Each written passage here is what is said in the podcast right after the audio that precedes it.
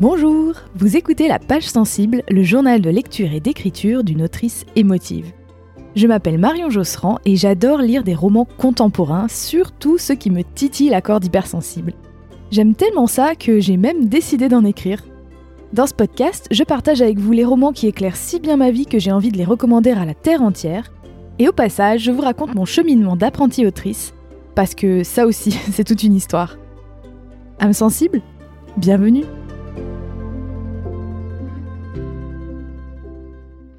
Salut, c'est Marion. Pour ce 27e épisode de la page sensible, j'ai envie de vous proposer d'entrer dans l'été avec un format un petit peu différent de d'habitude. En effet, ces deux derniers mois, je vous ai proposé des interviews, et donc pour laisser parler mes invités, je vous ai pas trop raconté où j'en étais moi-même euh, de mon cheminement d'écriture, de mes soumissions de manuscrits, etc. Donc j'aimerais bien prendre le temps aujourd'hui de faire un bon gros récap avec vous, et en plus de ça, eh bien, à partir de la rentrée, je vais commencer à animer des ateliers d'écriture dans ma ville pour euh, différents types de publics. J'ai commencé déjà à m'entraîner euh, auprès de cobayes euh, consentants, je vous rassure. Mais j'avais aussi envie de vous proposer exceptionnellement un, comme un petit atelier d'écriture pour une seule personne, pour vous personnellement, une petite invitation d'écriture. Donc voilà ce que je vais vous proposer aujourd'hui. Dans un premier temps, un bon récap euh, de mes aventures d'écriture et dans un deuxième temps, une invitation d'écriture pour se détendre où on va s'amuser à écrire un peu comme, comme dans un roman japonais. Côté écriture donc, je vous avais fait un peu un sale coup parce que je vous avais laissé sur l'épisode 24, donc c'était en avril, et en plus moi à l'époque je l'avais enregistré fin mars, donc autant vous dire qu'il s'est passé des choses depuis, ça fait plus de trois mois. C'était l'épisode euh, sur euh, Clémentine Beauvais où je parle de son roman euh, tendre.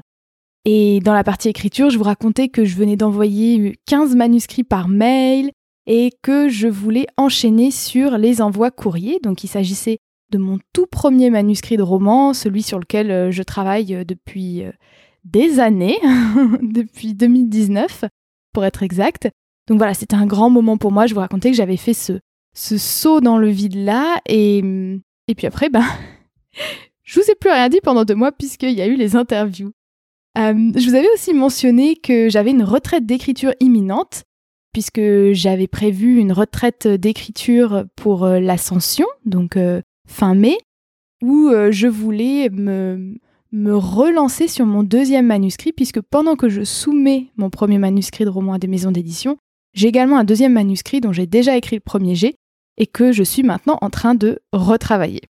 Donc j'ai beaucoup de choses à vous raconter puisque oui, après euh, trois mois, trois mois et demi se sont écoulés euh, depuis euh, ce dernier récapitulatif que je vous ai fait. Alors pour commencer par l'envoi de mon premier manuscrit, donc dont le titre de travail c'est J'ai dû me planter dans la saison. Alors finalement, après avoir enregistré le podcast, finalement j'ai pas envoyé tout de suite de, de version papier, je l'ai toujours pas fait parce que je sais pas, je crois que je me suis un petit peu laissée déborder, c'est-à-dire que pour être honnête, ces trois derniers mois, je les ai vraiment pas vus passer. Je sais pas trop ce qui s'est passé en fait. J'ai un peu l'impression euh, d'avoir fait un un espèce de tunnel, euh, de m'être fait balloter par un torrent. Euh. Il s'est passé pas mal de choses à plein de niveaux dans ma vie professionnelle, créative, etc.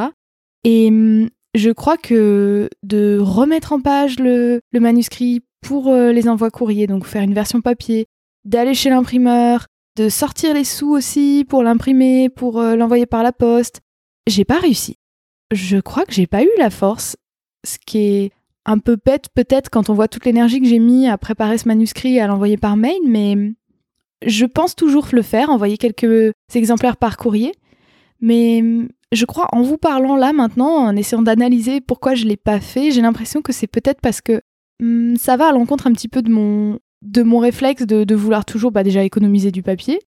Et hum, ça paraît un peu bête, mais j'ai tellement peur que les manuscrits ils arrivent dans une espèce de grande pile et qu'ils soient perdus dans la masse et, qu'en fait ils soient même pas lus que j'ai l'impression que c'est un gaspillage euh, à la fois de, de temps, de papier et d'argent. Je pense que je vais quand même finir par le faire. Il y a quelques maisons d'édition à laquelle j'ai quand même vraiment envie de l'envoyer en papier. Pour l'instant, c'est pas encore fait. Euh, j'espère que ce sera fait dans l'été. Voilà, au moment où j'enregistre, on est le 4 juillet, donc bon, ça me laisse une petite marge de dire que je le fais dans l'été.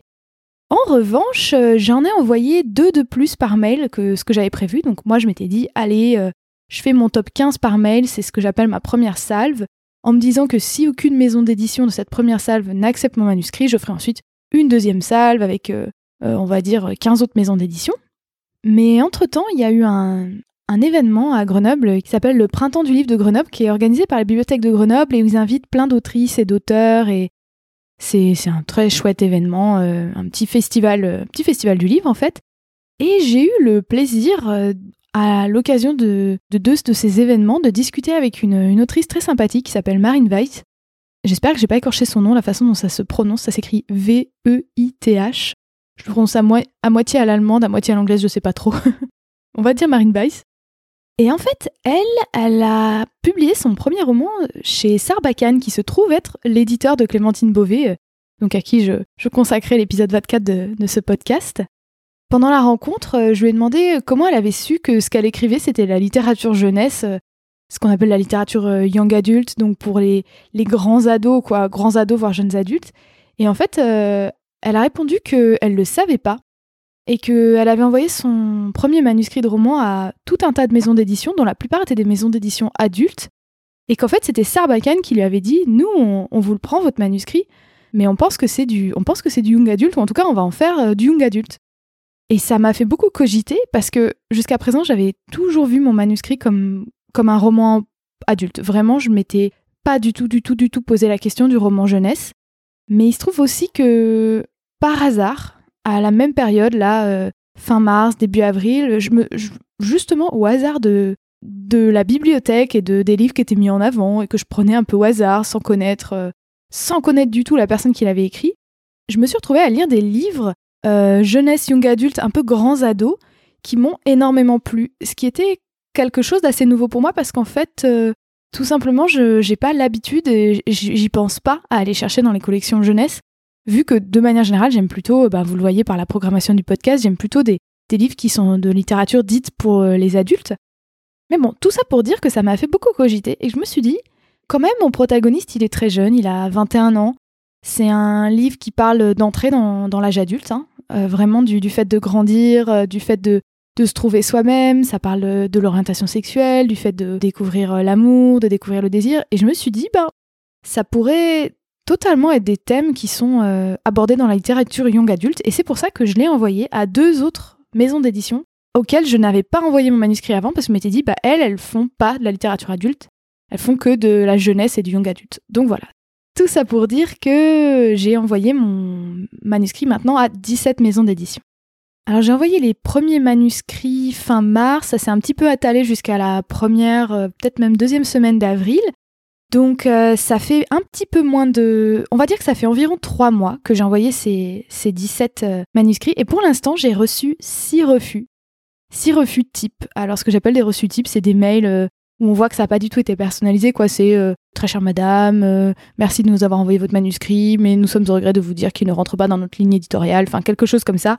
En gros, quelque chose où j'ai pas de moyen de savoir si le manuscrit a réellement été lu ou non, ou s'il a tout de suite été retiré Peut-être parce que le pitch n'allait pas, ou le titre n'allait pas, ou la longueur. Alors, le titre, ça m'étonnerait, mais. Parce qu'ils s'en fichent du titre, mais euh, euh, la longueur, peut-être du manuscrit. Et je dois dire que je pense avoir assez bien pris ces six refus. Peut-être parce qu'en fait, c'est prévu. C'est-à-dire que vraiment, je savais, quand j'ai commencé cette, euh, cette aventure de, soumission de manuscrits, je savais qu'il y avait un pourcentage de chances énorme que tout le monde me dise non et que personne n'accepte le manuscrit. Et donc, euh, à partir du moment où j'ai décidé de jouer le jeu, je crois que ça m'a aidé à, plutôt bien le prendre. J'avais très très peur avant de me lancer dans cette aventure. J'avais très peur de ma réaction quand je recevrais les, refus. Et pour l'instant, ça va. Il y a une petite chose aussi que je fais pour, euh, m'aider. Ça, c'est un conseil euh, bah, de Mathilde, qui est la personne que j'ai interviewée dans le, précédent épisode, qui a écrit Des vies orageuses, qui vient de sortir, enfin, elle l'a coécrit. Mathilde m'avait dit euh, Tu vas voir, euh, les refus, c'est très difficile. Moi, ce qui m'aide, c'est de me dire que je vais faire de l'art avec. Et, euh, on avait rigolé comme ça en disant Ah ouais, on pourrait faire du papier mâché ou des grues en papier, en origami, tout ça. Bon, alors moi, je suis, je sais pas faire de papier mâché, je suis nulle en origami. Par contre, j'adore écrire des haïkus médiocres. Je précise médiocres parce que je pense vraiment qu'ils sont très médiocres, mais haïkus. Mais je le fais juste pour m'amuser, j'ai aucune prétention à appeler ça de la, vraiment de la poésie. Donc, ça haïku, c'est ces petits, ces mini poèmes japonais où il y a trois lignes. La première fait cinq syllabes, la deuxième sept syllabes et la troisième cinq syllabes à nouveau. Et je peux vous en lire des petits exemples pour rigoler. Donc, c'est vraiment très médiocre.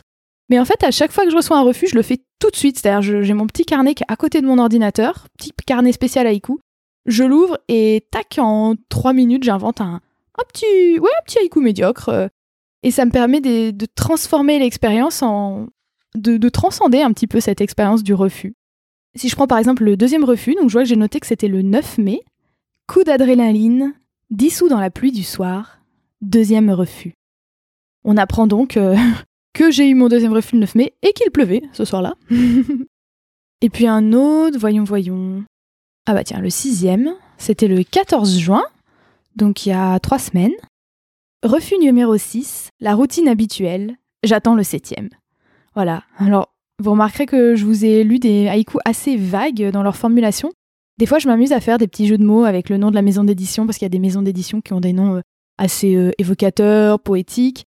Mais c'est volontaire que je vous dise pas le nom des maisons d'édition parce que une expérience récente m'a démontré que un nom d'une maison d'édition, c'est pas forcément un nom définitif. Et je me dis par prudence, il vaut mieux donc pas euh, dire oh bah telle maison, ils m'ont refusé mon manuscrit parce qu'on sait jamais.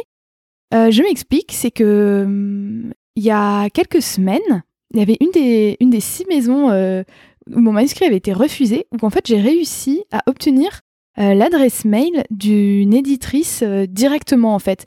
C'est-à-dire que moi j'avais soumis mon manuscrit euh, via un formulaire en oh là là, j'ai arrivé, via un formulaire en ligne sur leur site. Et donc c'est assez difficile de savoir où est-ce qu'il va arriver le manuscrit, on ne sait pas trop ce qui, ce qui va devenir en fait. Et donc j'avais reçu un refus type assez rapidement après, donc ce qui laissait penser que le manuscrit n'avait probablement pas été lu, peut-être juste, peut-être parcouru, jeté un coup d'œil, je, ne sais même pas, je peux pas savoir en fait. Et là, j'ai réussi à avoir ce mail direct et j'avais lu sur un blog que c'est toujours mieux d'adresser ses mails directement à une vraie personne euh, en la lisant euh, Bonjour Madame Intel, euh, voilà pourquoi je vous envoie mon manuscrit. Du coup, j'ai fait ça et cette personne m'a dit Ah, je trouve le pitch très intrigant.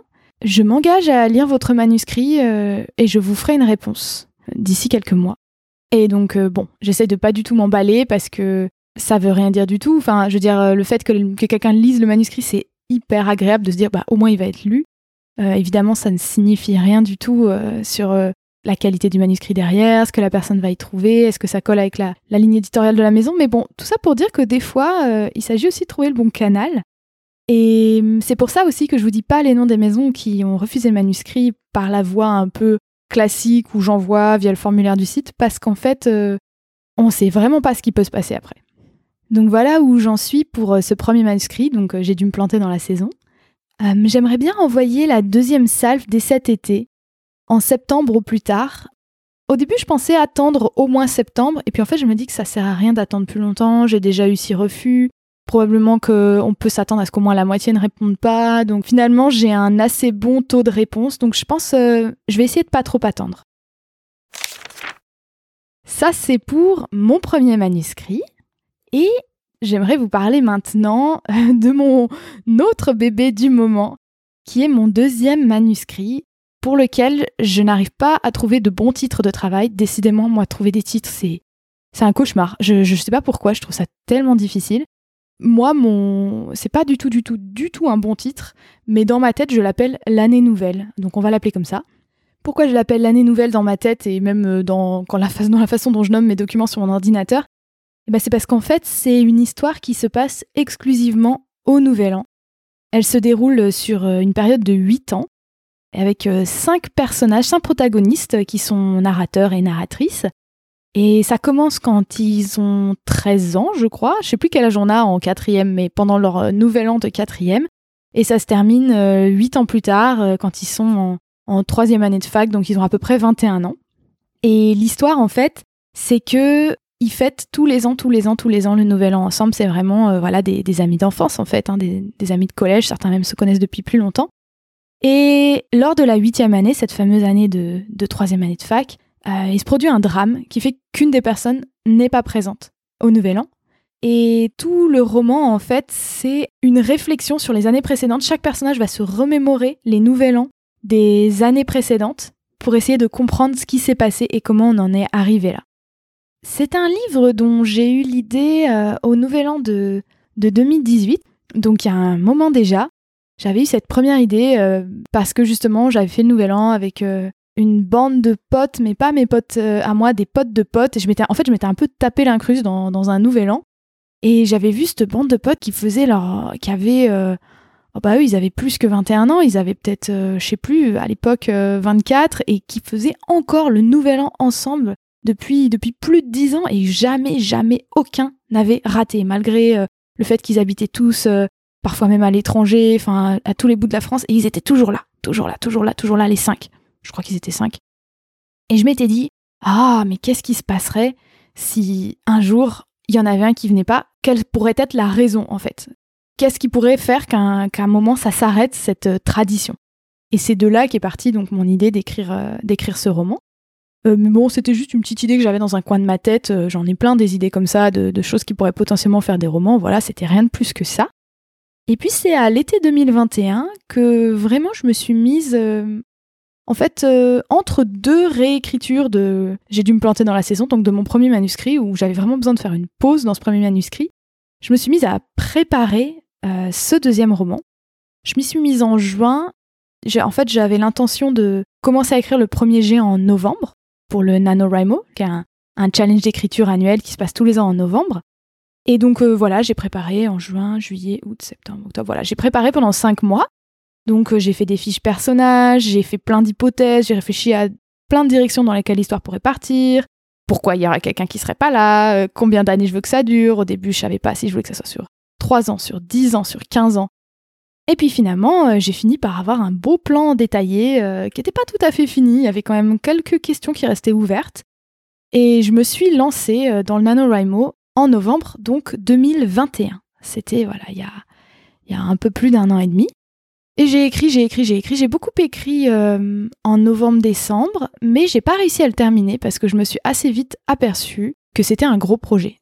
cinq narrateurs, huit années, toutes les intrigues secondaires à gérer, tous les arcs transformationnels de chaque personnage, chaque personnage qui doit se, transformer au cours de l'histoire entre l'âge de 13 et de 21 ans. Ça me faisait beaucoup, beaucoup de choses à gérer. Je me suis rendu compte que c'était très, très technique à écrire. Mais bon, je vais pas revenir en, long, en large et en travers là-dessus parce qu'en fait, quand j'ai commencé ce podcast, bah, j'étais. Bah, je crois que j'ai commencé ce podcast en décembre 2021, donc euh, j'étais en plein dedans. donc voilà, si vous écoutez les premiers épisodes du podcast, euh, vous allez avoir en direct live mes, déboires et mes bonheurs aussi euh, avec ce premier jet de l'année nouvelle. Et enfin bref, j'ai terminé ce premier jet en mai 2022, ou mai ou juin, je me souviens plus. Euh. je crois que j'avais mis 7 mois, donc ça va être le mois de mai. Et ensuite, eh bien, je n'y ai plus touché pendant un an. C'est-à-dire jusqu'à l'ascension, là, cette année, donc on est en en 2023, donc en mai 2023, donc entre mai, je crois, 2022 et mai 2023, je n'y ai pas touché. Je l'ai laissé complètement reposer parce que je m'étais euh, repenchée sur mon premier manuscrit que je voulais finir de corriger avec les retours de bêta lecture pour l'envoyer aux maisons d'édition. Ça nous amène donc à l'ascension, donc c'était il y a un mois et demi déjà, waouh, où euh, je suis allée euh, dans un petit chalet très très très mignon dans l'Oisan, pas très loin des deux Alpes, à flanc de montagne. C'était trop, trop, trop, trop bien. Un endroit où il n'y avait pas Internet. Il y avait la vue sur les montagnes. C'était trop chouette. Et j'étais avec euh, ma copine Louisa, que j'ai aussi interviewée dans le podcast, décidément. Si ça vous intrigue, c'était l'épisode sur euh, l'amie prodigieuse. Parce que Louisa est italienne et donc voilà, j'avais envie de parler aussi de littérature italienne avec elle. Bref, on s'est calés toutes les deux dans ce mini, mini, mini chalet. C'était fin mai, mais on était en altitude et c'était je suis sûre que vous vous en souvenez, tout le monde a eu un temps pourri à l'ascension, on ne faisait pas exception, et il faisait super froid. Donc en fait, on se calait toutes les deux dans, une toute petite chambre du chalet, avec le chauffage à fond, et chacune un gros pull et une couverture sur les genoux. Et franchement, jamais, jamais j'ai fait des sessions d'écriture pareilles. C'était d'une très grande fluidité, puis d'une concentration. Enfin, on faisait des tunnels, quoi. 3-4 heures on était à un mètre l'une de l'autre, mais on pas, allez, on est toutes les deux très très très très bavardes et on disait pas un mot. De temps en temps, il y en avait une qui se levait pour aller chercher un verre d'eau, aller aux toilettes, et sinon, on faisait que écrire, écrire, écrire.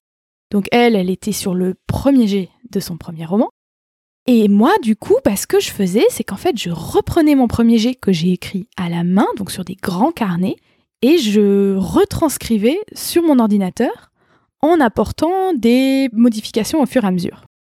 Et c'est là que je me suis rendu compte qu'en écrivant ce premier jet à la main, je me suis mise dans une galère, les gars.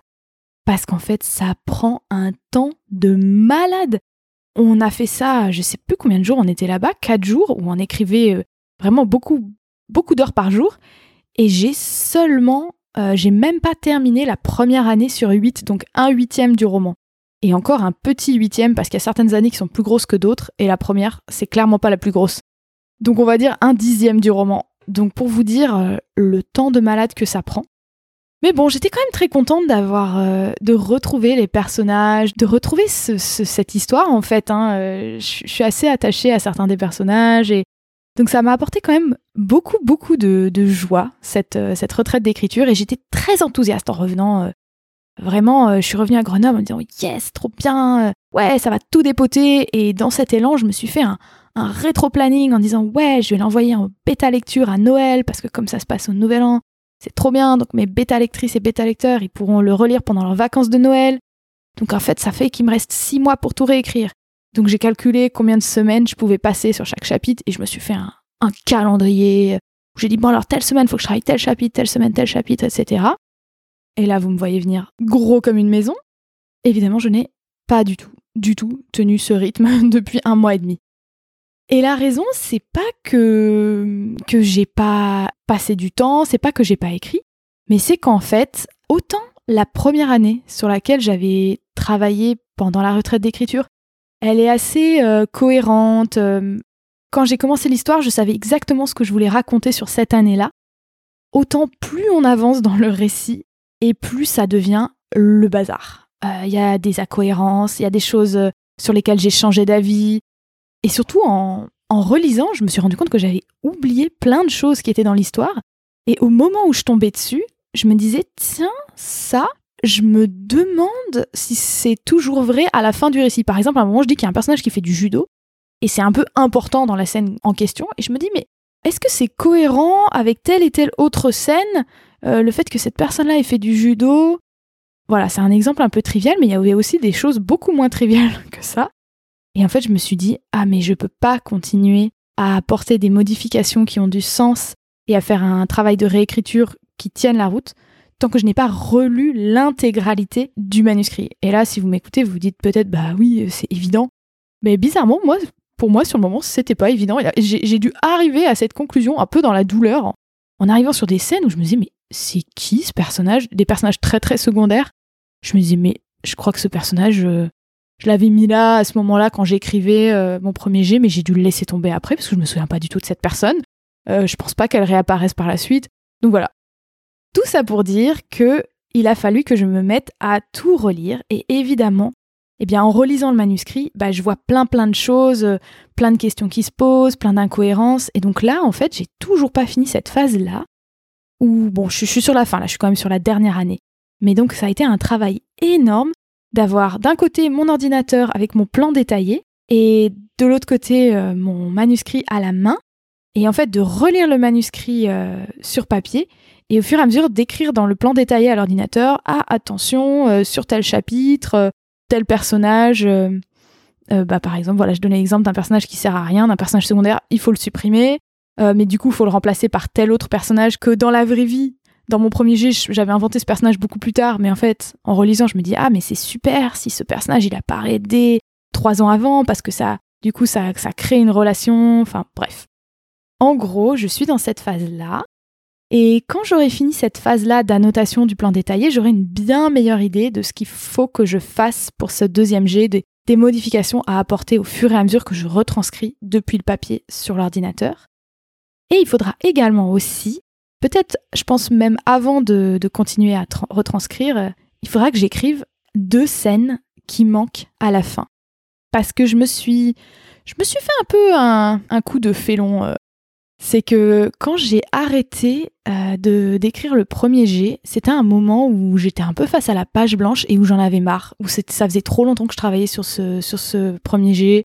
j'en avais assez et en plus j'avais envie de reprendre euh, mon premier manuscrit pour l'envoyer aux maisons d'édition. Donc je me suis arrêtée alors qu'il me restait les deux dernières scènes à écrire, c'est-à-dire euh, la scène de dénouement et l'épilogue. je me souviens que, je suis sûre en plus si j'aurais écouté des épisodes du podcast, je me souviendrais précisément pourquoi je l'ai fait, je devais avoir de bonnes raisons à l'époque. Mais là, là, là, je déteste un petit peu la moi du passé en mode Oh meuf, franchement, il est pas fini ce bouquin. Donc voilà, j'ai aussi deux scènes assez importantes à écrire. Dans les faits, je sais ce que je veux mettre dedans. Hmm, je dis ça, mais je sais ce que je veux mettre. Bizarrement, je sais ce que je veux mettre dans l'épilogue, mais je suis pas tout à fait sûre de ce que je veux mettre dans le dénouement. Ça peut paraître un peu incohérent, mais je sais quelle est l'émotion de fin que j'ai envie de donner, que j'ai envie de laisser euh, aux lectrices et aux lecteurs. Mais je suis pas tout à fait sûre de techniquement, dans l'intrigue, comment j'ai envie d'amener cette émotion-là. Je suis pas exactement certaine de ce qui va se passer précisément dans cette fameuse dernière scène. Et hum, ça, c'est un truc que j'ai depuis deux ans, hein, depuis que je travaille sur le manuscrit, enfin sur l'intrigue. Et chaque fois, je me dis, oh, ça viendra, ça viendra dans le flot du moment, je saurai comment arriver à cette émotion finale. Je vous avoue que pour l'instant, j'ai pas encore trouvé comment, mais ça va finir par venir. je me dis que ça va finir par venir. Donc voilà où j'en suis euh, pour euh, l'année nouvelle. Euh, deux scènes clés à finir d'écrire, enfin à écrire tout court à la fin. Un plan détaillé à finir d'annoter un petit peu avec mes envies de changement. Et puis une V2 à écrire. Et au rythme où je vois que ça va, à moins que, à moins que la tendance s'inverse maintenant que j'ai tout relu et que ça me permette d'aller plus vite, mais j'ai pas l'impression que je serai prête pour Noël. Donc là, je suis un peu au début de la montagne écrire un, roman, je trouve que par rapport à la réécriture, en tout cas pour moi, et c'est ce qui s'est passé sur le premier, mais ça prend beaucoup plus de temps. C'est vraiment la réécriture parce qu'on fait plusieurs salves de réécriture. Et ça prend énormément de temps, ça demande énormément de travail, énormément de rigueur, de lâcher prise. Et donc là, je suis vraiment dans la phase où je me dis, meuf, souviens-toi, ça prend du temps, accepte que ça va prendre du temps, et puis, euh, petite euh, transition vers la deuxième partie de ce podcast, il y a une, autre raison pour laquelle euh, je pense, j'estime que ça va me prendre un peu plus de temps et que je vais pas arriver à faire ça pour Noël 2023. C'est que bah, je fais déjà pas mal de choses hein, dans, mon, dans mon quotidien professionnel. J'ai donc un emploi salarié à mi-temps. Je fais le podcast, la newsletter, le site. J'écris, je gère les soumissions pour le premier manuscrit et en plus, je me suis rajouté un petit truc parce que voilà, je sais pas pourquoi j'ai fait ça. non, en fait, je sais très bien. J'ai toujours euh, voulu faire ça. Je vais commencer à animer des ateliers d'écriture. Et hum, j'ai commencé à le faire euh, de manière euh, bénévole depuis le mois de janvier, donc ça fait six mois maintenant. Et à partir de septembre, je vais commencer à animer des ateliers payants à Grenoble. Si jamais ça vous intrigue d'ailleurs, je mettrai toutes les informations sur mon site internet, donc vous pourrez, si vous êtes sur Grenoble et que ça vous intéresse, vous pourrez aller voir. Et ces ateliers d'écriture, ça me met dans une posture un peu particulière parce qu'à la fois, j'ai hyper envie de les faire. Et pour des raisons, on va dire, un peu objectives, je me dis que ça devrait bien se passer. Déjà parce que bah, les sessions tests que j'ai faites se sont bien passées, parce que je suis plutôt à l'aise pour parler devant des gens, parce que j'aime ça, j'aime transmettre euh, l'envie d'écrire et tout ça. Donc je me dis, il n'y a pas de raison que ça se passe pas bien. Et en même temps, comme c'est quelque chose dont j'ai pas l'habitude, je me sens que je fais face à un gros syndrome de l'imposteur aussi. Et que je sors beaucoup de ma zone de confort. Donc euh, c'est un mélange d'envie et d'inconfort, euh, mais qui me fait penser que c'est probablement la preuve que voilà, ça vaut la peine d'essayer et d'aller voir ce qu'il y a de l'autre côté de l'inconfort. Enfin, parce que l'envie, elle est très forte. Et c'est donc la raison pour laquelle je vous propose une petite invitation d'écriture aujourd'hui, rien que pour vous. En fait, euh, pour l'envoi de mon premier manuscrit, euh, avant d'envoyer les manuscrits aux maisons d'édition, j'avais fait un épisode un peu hors série où, je vous avais donné le pitch du roman et, lu mon premier chapitre. Et en fait, j'étais assez terrorisée en faisant ça, mais je m'étais rendu compte qu'après, ça m'avait enlevé beaucoup de trac. Et donc là, je me sers euh, éhontément de vous une fois de plus je, vous utilise comme cobaye. Je me dis, je vous offre un petit mini atelier d'écriture et peut-être que ça va m'aider à surpasser ma timidité pour ce que je ferai en, en direct live. Donc pour cette invitation d'écriture, je vous invite à vous poser euh, tranquillement dans un endroit où vous pourrez écrire au calme. Je pense qu'il faut vous, vous caler une petite demi-heure pour le faire. C'est vraiment un petit atelier que je vous propose là. C'est moi les, les formats que je propose en, dans la vie, c'était entre 2h et 2h30. Là, c'est vraiment euh, une petite proposition. Et comme on va entrer dans l'été, et que c'est d'ailleurs le dernier épisode de podcast avant les vacances, parce que je vais pas en faire au mois d'août, j'ai envie vraiment de vous proposer quelque chose pour se faire du bien, pour se détendre, contacter un peu de, douceur et, de repos.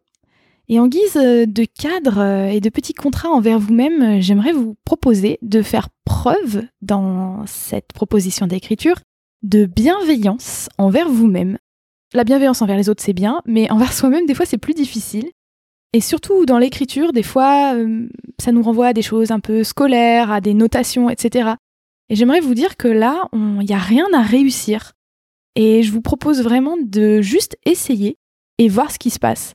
Je vous dirais même plus qu'il n'y a pas d'obligation de prendre du bon temps et que ça vous détende.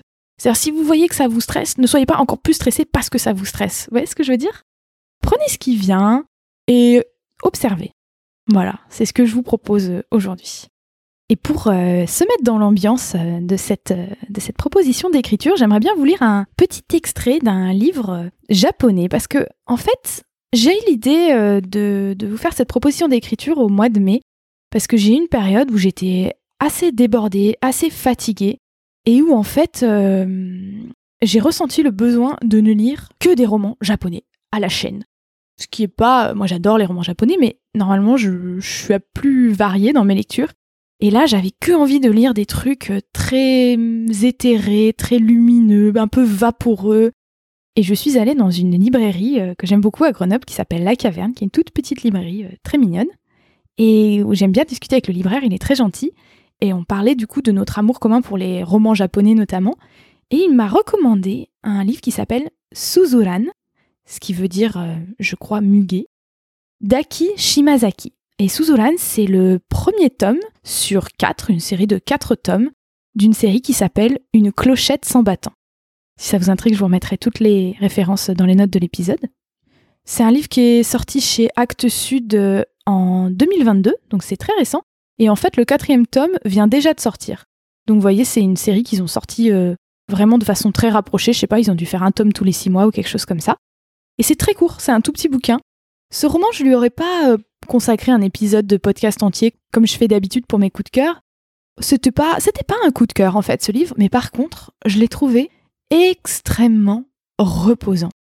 C'était exactement ce dont j'avais besoin à ce moment-là. C'est-à-dire que quand je le lisais, j'avais un peu l'impression euh, de ce que les gens me disent de l'ASMR. Alors moi, j'ai jamais réussi à trouver de l'ASMR qui fonctionnait pour moi. Euh, c'est pas mon truc. Mais je ressentais beaucoup d'apaisement en lisant ce livre avec beaucoup de phrases très courtes, euh, très posées, qui même parfois pouvaient paraître un peu mécaniques, mais je sais pas, ça me berçait de lire ça. Je vais donc euh, vous lire un petit extrait tout bête. En fait, c'est au début du livre, on est à la page 16. C'est l'héroïne qui est toute seule chez elle et au milieu de l'extrait, elle va recevoir un coup de fil. Et en fait, je vais couper le coup de fil parce qu'il il, apporte rien pour l'exercice et parce qu'il est un peu long. Je vais vous lire donc le début et la fin de cette scène en coupant la conversation au téléphone au milieu. Je me réveille vers 10 heures. Je me sens très bien, ayant dormi profondément après une semaine chargée. C'est dimanche. Aujourd'hui, je vais déjeuner chez mes parents. Ensuite, j'irai à la plage me promener. Mon fils rentrera vers 8 heures ce soir. Il fait beau. J'en profiterai tout l'après-midi. Alors que je prends un café dans la cuisine, je reçois un appel de S, une amie du lycée. Mariée, elle a deux enfants. Jusqu'à récemment, elle était institutrice de primaire. Nous habitons le même quartier. S me dit. Et donc là, je me permets de couper la conversation téléphonique qui doit durer une, deux, trois pages. Elle raccroche enfin. Mon café est déjà tiède. Je le réchauffe dans le micro-ondes, puis la porte sur le balcon. Installé sur une chaise en plastique, je contemple le ciel sans nuages. Le soleil printanier m'enveloppe doucement. Là, je coupe à nouveau un petit passage où elle se rappelle euh, de son premier amour de lycée, et la scène se termine ainsi. Une brise fraîche effleure ma peau. Je lève les yeux vers le ciel bleu. Akira se souvient-il de mon vase? J'ai finalement gagné le prix d'excellence, mais c'était son commentaire qui m'avait le plus touché. Chaque fois que je me le rappelle, j'oublie le sentiment amer de mon échec amoureux. Je retourne dans la cuisine avec ma tasse vide. En la lavant, je pense. Je pourrais peut-être participer à la réunion. Donc voilà, c'est un petit extrait où il ne se passe pas grand-chose, Mais j'espère que comme moi, vous avez ressenti euh, l'apaisement de ces phrases toutes bêtes. Je vous propose maintenant d'avoir un petit timer près de vous avec votre portable ou ce que vous voulez et de vous procurer une petite feuille de brouillon pour faire un, rapide échauffement d'écriture. Pendant les ateliers, moi, j'aime bien amener euh, des petites feuilles A5, donc c'est un, demi A4, avec euh, le, verso, comme c'est du brouillon, en fait, il n'y a que le recto. Donc, vous voyez, ça fait vraiment pas beaucoup d'espace pour écrire, juste le recto d'une feuille A5. Et la consigne, c'est de ne pas dépasser la feuille. Ou de ne pas dépasser 7 minutes. Donc, euh, vous mettez un timer de 7 minutes. Et soit ça arrive au bout des 7 minutes et vous arrêtez d'écrire, soit vous arrivez au bout de la feuille et même si ça fait que 3 minutes, ben vous arrêtez aussi d'écrire. Voilà. Et ce que je vous demande de faire pour ce petit échauffement d'écriture, c'est de lâcher, de voir ça comme vraiment un échauffement euh, musculaire, euh, de pas vous relire, euh, de pas hésiter à, à, faire des fautes, à gribouiller, à raturer, c'est pas grave, c'est un simple échauffement. Et je vous demande de me raconter la dernière fois que vous avez lézardé sur un balcon, sauf que tout doit être inventé. Absolument tout. Rien ne doit être vrai. La dernière fois que vous avez lézardé sur un balcon, c'est parti, timer de 7 minutes. Et pensez à mettre le podcast en pause du coup. Top Les 7 minutes sont finies, ou la feuille à 5 est finie, je ne sais pas. Merci euh, de vous être prêté au jeu. Je vous invite à retourner cette feuille de brouillon, euh, à la cacher dans un coin. On va pas s'en servir euh, pour l'instant. C'était vraiment juste un échauffement. Et maintenant, je vous propose une petite visualisation. Donc, je vous invite à vous asseoir confortablement et hum, à fermer les yeux si c'est possible. On va visualiser ensemble votre euh, dimanche matin idéal. Déjà pour commencer, on va respirer profondément trois fois de suite. On va inspirer longuement par le nez et expirer longuement par la bouche trois fois. Allez-y, à votre rythme. Et pour ce dimanche matin idéal, je vous invite à aller vers ce qui vous fait envie aujourd'hui. Euh, c'est pas forcément le dimanche matin idéal de tout le temps, c'est votre dimanche matin idéal d'aujourd'hui. Ça peut être fictif et complètement fantasque avec des dragons et des balais magiques, mais ça peut être aussi réel, ça peut être un dimanche matin peut-être que vous avez vécu euh, ce matin même, ça peut être exceptionnel ou routinier. C'est vous qui voyez. je vais vous demander du coup, où est-ce que vous êtes pour ce dimanche matin idéal? Où vous trouvez-vous? Idéalement en un seul lieu, mais si plusieurs lieux viennent à votre esprit, laissez-les défiler. Peut-être qu'à un moment votre esprit va s'arrêter sur un seul lieu, ou peut-être pas, et c'est pas grave. Qu'est-ce que vous voyez autour de vous? Est-ce que c'est grand? Est-ce que c'est petit? Est-ce que vous êtes dans un endroit ouvert ou, ou fermé? Est-ce que vous êtes à l'intérieur ou dans la nature ou, en ville peut-être. Quelles sont les couleurs que vous voyez? Est-ce que la lumière est forte ou douce? Est-ce qu'il fait sombre? Est-ce qu'il fait tout noir? Est-ce qu'il y a un grand soleil? Ou est-ce qu'il fait gris? Et la pluie tombe? Est-ce que c'est plongé dans le brouillard? Est-ce qu'il y a du mouvement autour de vous? Ou est-ce que tout est immobile? Est-ce qu'un paysage défile ou est-ce que vous restez euh, au même endroit? Et qu'est-ce que vous entendez autour de vous? Est-ce qu'il y a des, voix? Est-ce qu'il y a de la musique? Est-ce qu'il y a du silence? Peut-être euh, le bruit des éléments, le vent, la pluie, le doux bruit de la neige? C'est pas parce qu'on est en juillet qu'on n'a pas le droit de fantasmer de neige? Est-ce qu'il y a une voix familière ou une voix inconnue? Est-ce qu'il y a un bruit de rail? Un bruit de route Un bruit d'un chat qui miaule Le froufrou des feuilles. Qu'entendez-vous? Et qu'est-ce que vous sentez avec votre nez? Quelles sont les odeurs? Est-ce qu'il y a des odeurs peut-être euh, de nourriture ou des odeurs euh, de personnes que vous aimez ou peut-être que vous ne connaissez pas encore? Ou qui peut-être n'existent pas? Des odeurs d'objets, des odeurs de tissus, des odeurs euh, de feuilles? Laissez votre esprit se poser une à une sur chacune des odeurs. Puis, assez naturellement, on glisse vers le goût. Est-ce que ce dimanche matin a un goût? Peut-être le goût d'un petit déjeuner ou, d'un brunch, d'une boisson, le goût de l'air? Est-ce que, peut-être si vous vous baignez, le goût de l'eau, le goût sucré, le goût, le goût minéral? Quels sont les goûts qui se posent sur votre langue? Enfin, le toucher. Quelles sont les sensations associées à ce dimanche matin idéal d'aujourd'hui? Est-ce qu'il y a la texture des vêtements contre votre corps? Est-ce qu'il y a du chaud? Est-ce que l'air est frais?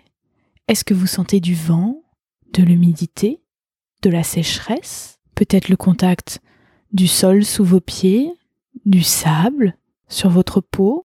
Peut-être les objets que vous manipulez? La porcelaine de la tasse? La chaleur de l'eau du bain?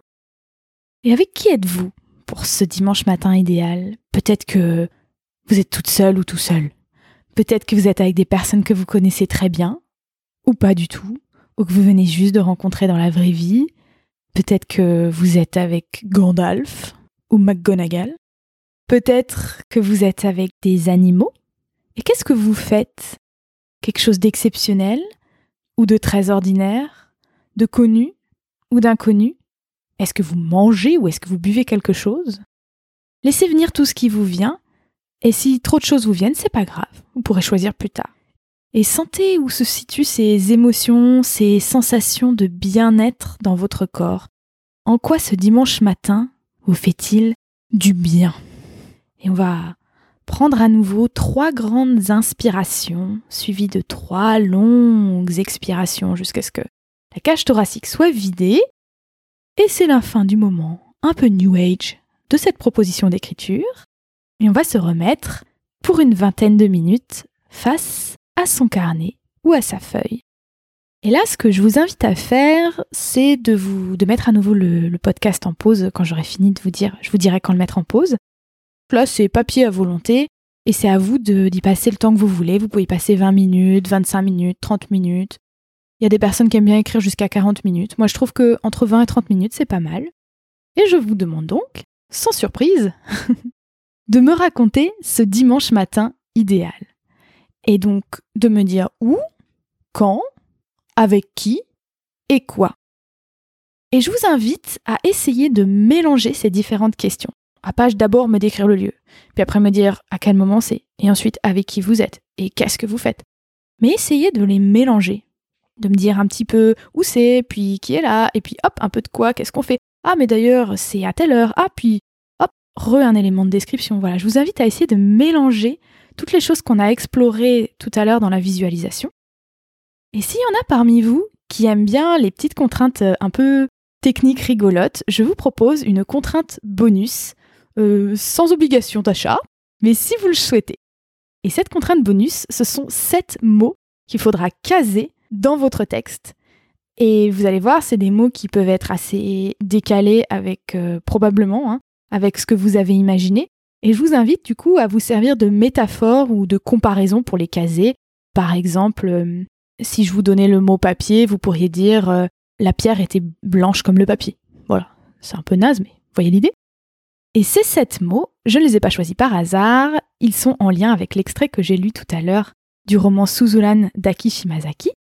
Et pour que vous compreniez pourquoi j'ai choisi ces mots, je précise que Aki, le prénom de l'autrice, veut dire automne en japonais, et son nom de famille, c'est Shimazaki. Et Shima, ça veut dire île. Donc prenez de quoi noter. Voici les sept mots. Muguet, qui est donc, je le rappelle, la traduction de Suzulan, le titre du roman. Clochette, parce qu'il s'agit de la, de la série Une clochette sans battant. Battant, balcon, tasse, automne et île, comme euh, l'île de la Réunion. Voilà, c'est parti, mettez votre petit timer et le podcast en pause. On se retrouve après l'écriture. Bravo et merci de vous être prêté au jeu de cette invitation d'écriture.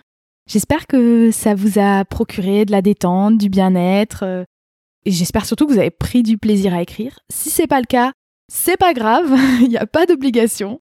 C'est une proposition, c'est un exercice que vous pouvez refaire quand vous voulez. Je vous invite à vous, amuser avec ça. Et si vous vouliez me faire un immense plaisir, je serais très honorée que vous me partagiez votre texte si vous le souhaitez, ou peut-être juste le petit échauffement du début, parce que souvent, l'échauffement du début, on l'écrit vraiment sans réfléchir, et souvent, il sort des choses vraiment super rigolotes, ou super poétiques, ou décalées.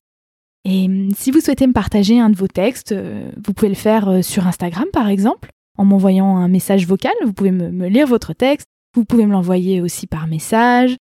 Vous pouvez aussi le poster si vous le souhaitez et me, me taguer si vous le faites par Instagram. Ou bien entendu, vous pouvez me l'envoyer par mail à l'adresse contact at marionjosserand.fr. Je remettrai ces précisions dans les notes de l'épisode. Et si jamais vous m'envoyez vos textes, euh, si vous le souhaitez, et vraiment si vous le souhaitez, je pourrais euh, les partager même, euh, soit sur le site, soit même en faire une lecture dans le podcast. Ça, ça me plairait trop, trop, trop de faire ça. Je, suis vraiment très curieuse de découvrir vos textes parce que la partie à la fin des ateliers où chacun lit son texte à voix haute, je crois que c'est ma partie préférée. je suis toujours émerveillée de voir que tout le monde va sortir des trucs super différents avec une seule consigne de base et qu'en une demi-heure, euh, les cerveaux dans la même pièce, ils sont partis dans des directions complètement différentes et je trouve ça assez fascinant. Donc voilà, n'hésitez pas, n'hésitez pas à me partager vos textes, ça me ferait énormément plaisir. Et si vous avez envie aussi euh, de découvrir euh, mes ateliers d'écriture, je vais mettre en ligne une page spéciale sur mon site où je décrirai les possibilités de suivre des ateliers avec moi à commencer par euh, Grenoble euh, au mois de septembre. Et c'est des ateliers, pour l'instant, euh, cette première, je vais sûrement me diversifier avec le temps, mais j'ai envie de commencer avec des ateliers un petit peu dans la même veine que ce qu'on a fait aujourd'hui, où on parle un petit peu, on essaye de passer un bon moment, de se détendre, de contacter vraiment du bien-être, et aussi de travailler sur certaines émotions, peut-être même aussi des émotions un peu moins faciles, mais dans la douceur et vraiment en prenant soin de soi et des autres.